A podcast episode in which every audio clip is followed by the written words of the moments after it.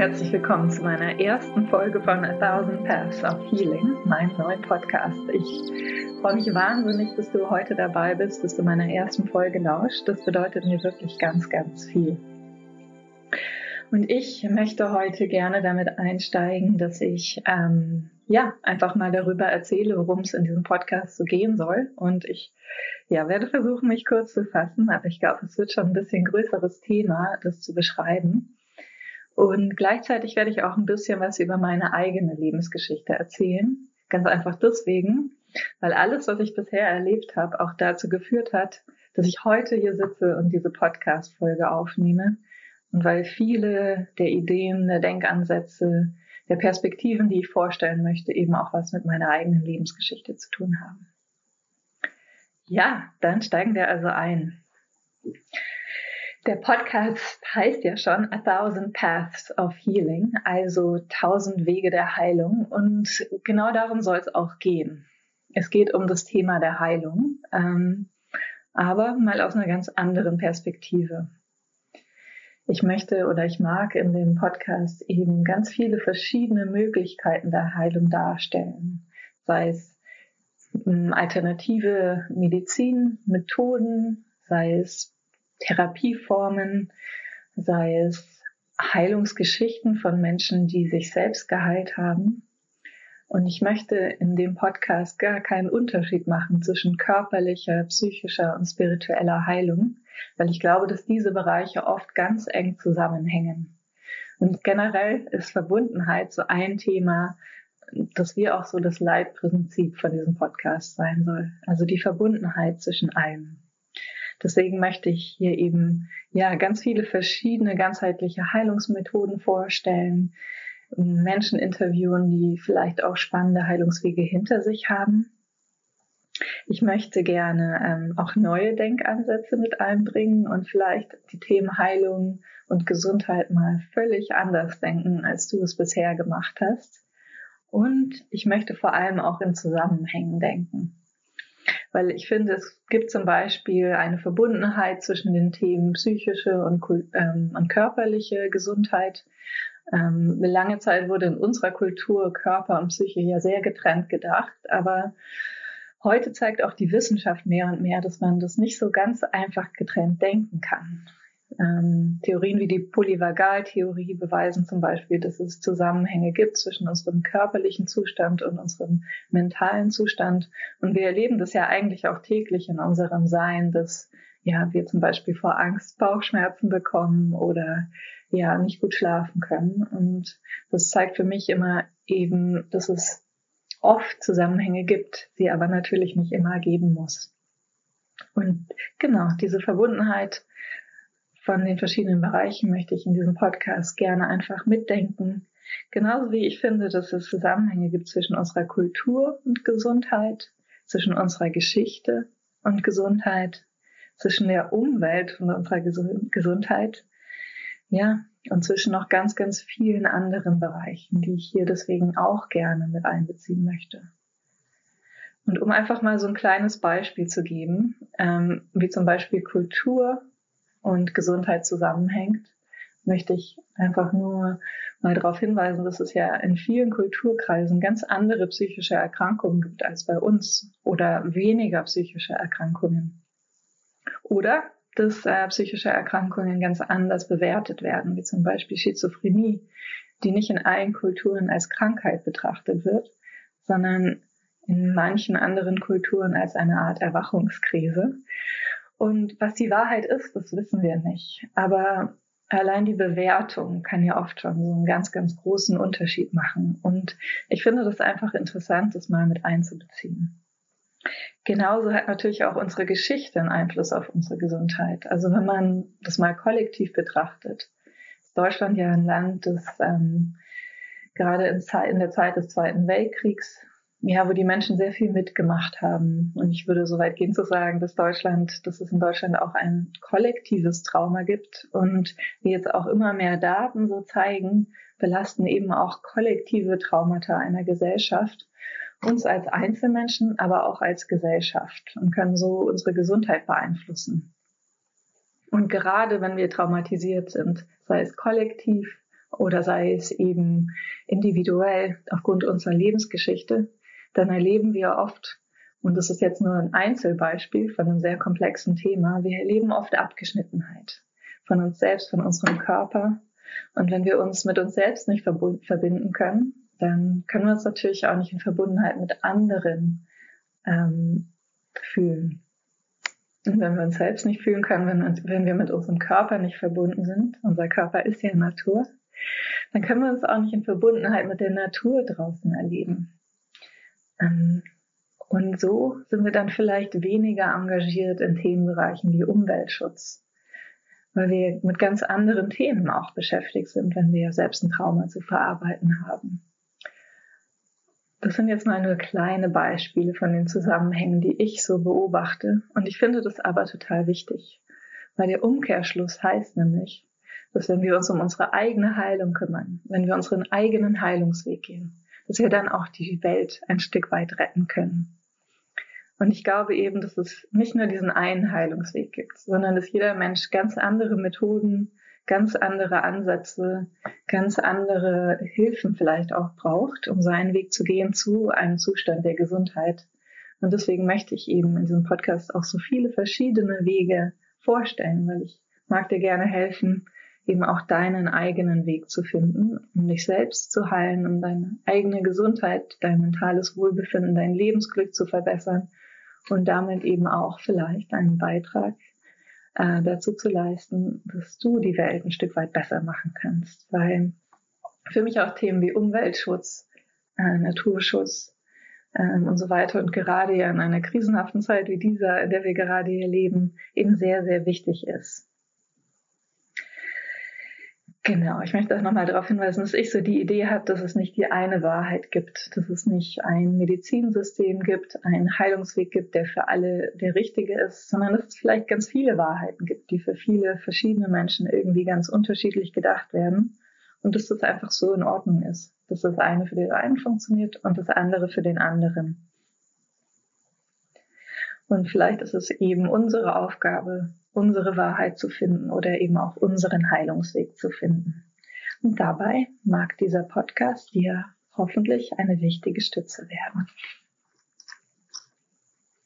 So, ich habe ja schon angedeutet, dass ich gerne auch ein bisschen was über meine eigene Geschichte erzählen möchte.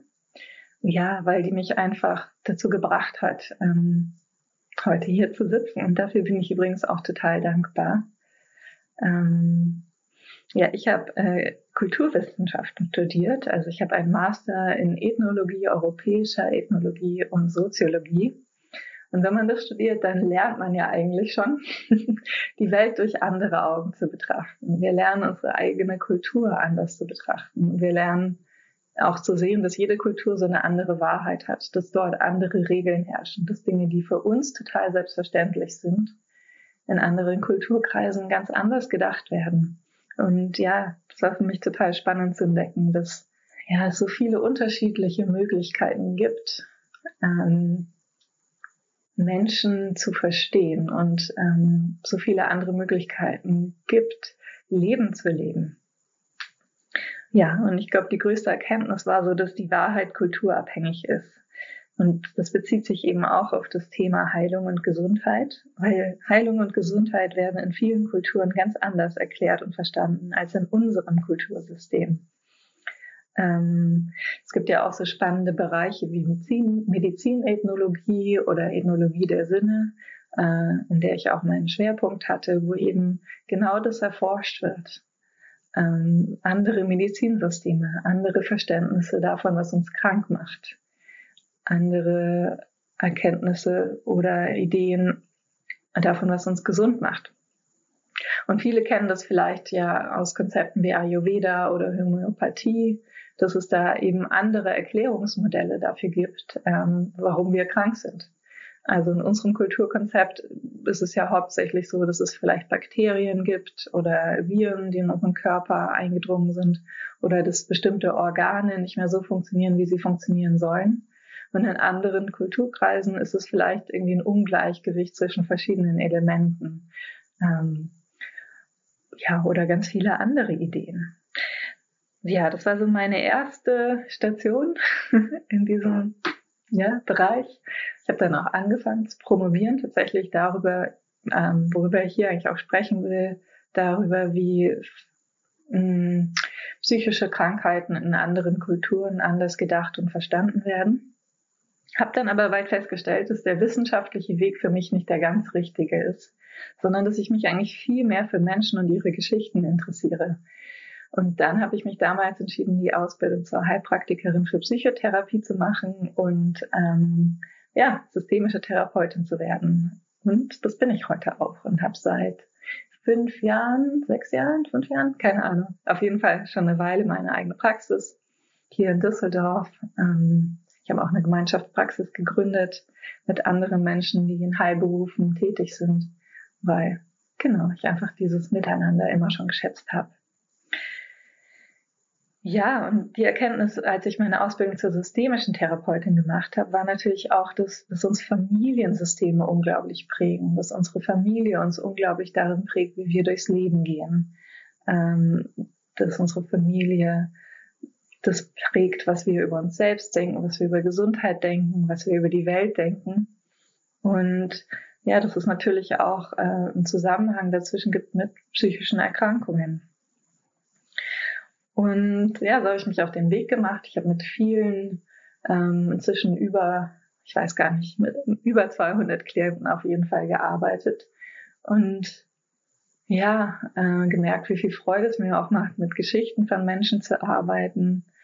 Und war dabei aber auch immer auf der Suche, was so am meisten helfen kann. So wie kann ich meinen Klienten und natürlich auch, wie kann ich mir selbst ähm, noch besser helfen? Was funktioniert wirklich? Was fun funktioniert für wen?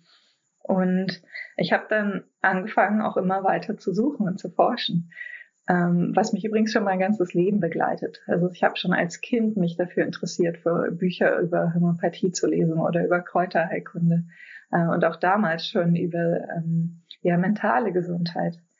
Und so habe ich einfach weitergemacht, weil ich natürlich selber auch immer Themen hatte, an denen ich gearbeitet habe. Also ich war von einer Essstörung betroffen, ich war von einer Schlafstörung betroffen, ich war von einer Angststörung betroffen. Zum Glück habe ich das heute alles überwunden. Aber solche Leidensthemen treiben einen natürlich dazu an, so viel wie möglich auszuprobieren, bis man halt Heilung findet. Und um mir selbst zu helfen und um anderen zu helfen, habe ich dann alles Mögliche ausprobiert. Also ich habe eine Ausbildung noch zu, gemacht zur Paar- und Sexualtherapeutin, zur Traumatherapeutin, zum Achtsamkeitscoach und inzwischen auch zum Naturcoach.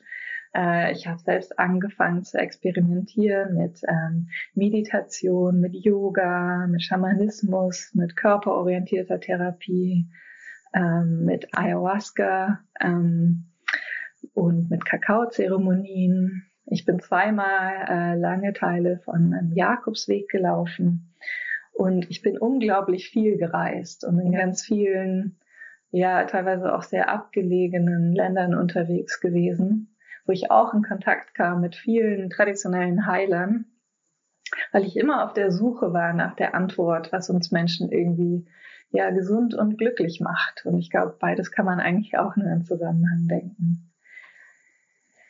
Ja, und tatsächlich bin ich letztes Jahr, also 2022 im September, dann nochmal einen Teil vom Jakobsweg gelaufen, ähm, weil ich so auf der Suche war nach meinem nächsten Schritt.